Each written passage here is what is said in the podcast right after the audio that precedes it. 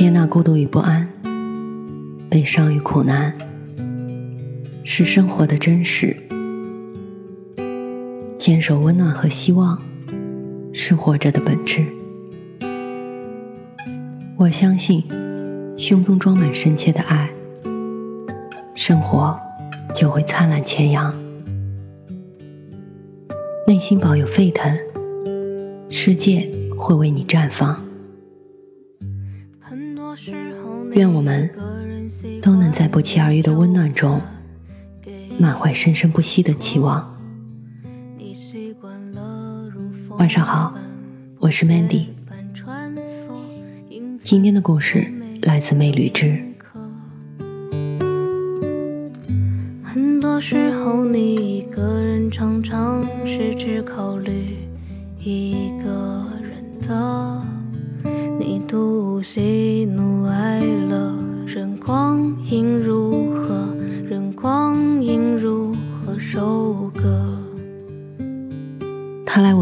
来我的城市玩，在出发前一星期，在微信上联系了我。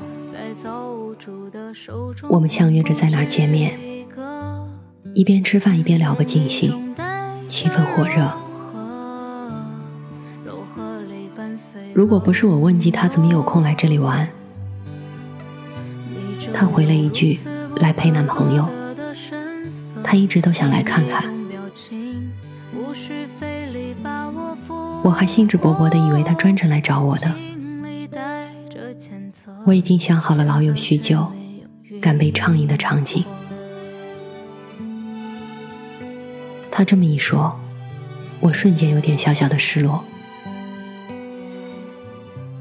不过这倒也是人之常情，大家都那么忙，真的没有多少时间去另一个城市，单纯的看望朋友。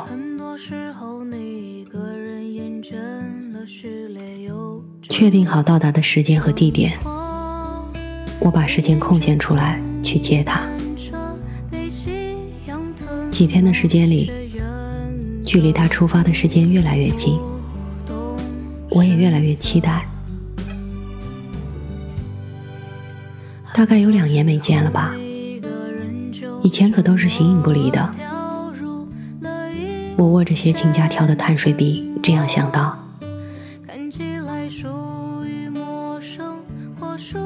手机备忘录提醒接他的日子到了，我早早的出了门，在地铁上给他发消息：“你是不是已经出发啦？”他半晌没回我，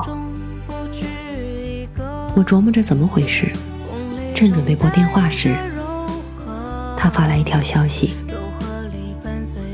我今天来不了了，不用来接我了。”男朋友那边有点事情走不开，我们下次再聚吧。像被人在头顶浇了一盆冷水，我把手机放回包里，与人群逆向而行，上了来时方向的地铁。我沉默了一会儿，给他发了一条消息。你来不了，怎么今天才告诉我？我松指发出这条消息时，语气里有一些责怪。可是他只简单的回了我三个字：“我忘了。”最怕空气突然安静。我删除了对话框，没再回话。后来在看到好朋友是如何疏远的话题时，我思考了一下，找不到标准统一的原因，只有疏远的事实。也许是一个瞬间，也许是一件微不足道的小事，没有深仇大恨，往往是不起眼的碎片，稀释了一份感情。很多时候，友谊大概是这么一回事儿。它跟恋情不同，它经得起时间和距离的考验，却经不起圈子的改变。这种变化几乎是不可逆的，让人悲伤，却又无可奈何。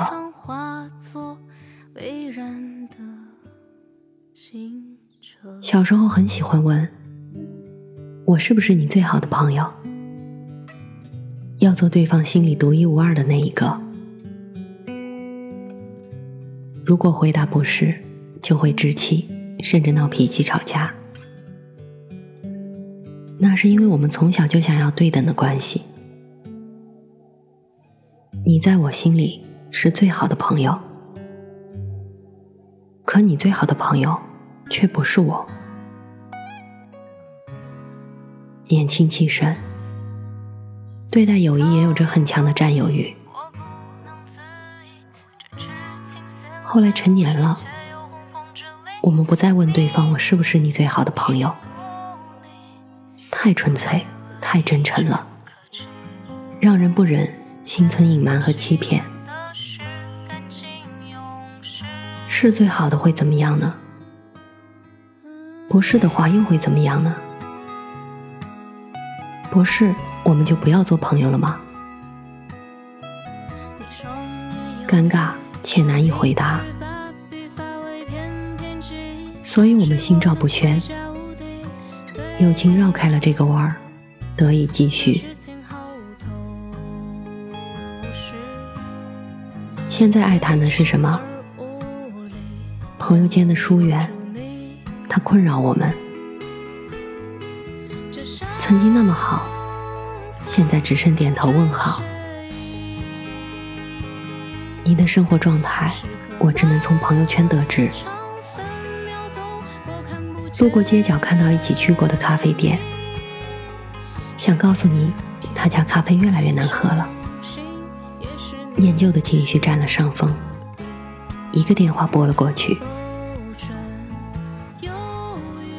你好，你是？啊，是我，你没存我电话呀？哦，是你啊，我前段时间手机丢了，号码没了。怎么了？有什么事吗？我路过我们以前常去的咖啡店，就想给你打个电话。我们也很久没联系、没聊天了。这样啊，那有空一起吃饭？我这边有个紧急会议，先挂了啊。礼貌疏离的挂断，你知道，有空就是没空。自己心血来潮的一个电话。像是打扰了对方的生活，约的饭一年又一年，后来默契的连有空一起吃个饭的客套话也不再说了。后来也明白了一个道理，不再执着于朋友间的疏远，毕竟人生路途遥远，朋友是旅伴。你们都曾互相拥有过，在分岔路口，我想要去看日落星河，你想要追求生活的真谛，这一段感情在此时画上了句号，那就让我们挥手告别，祝愿对方。也许在未来的某条路上，我们会再次相逢，携手相伴。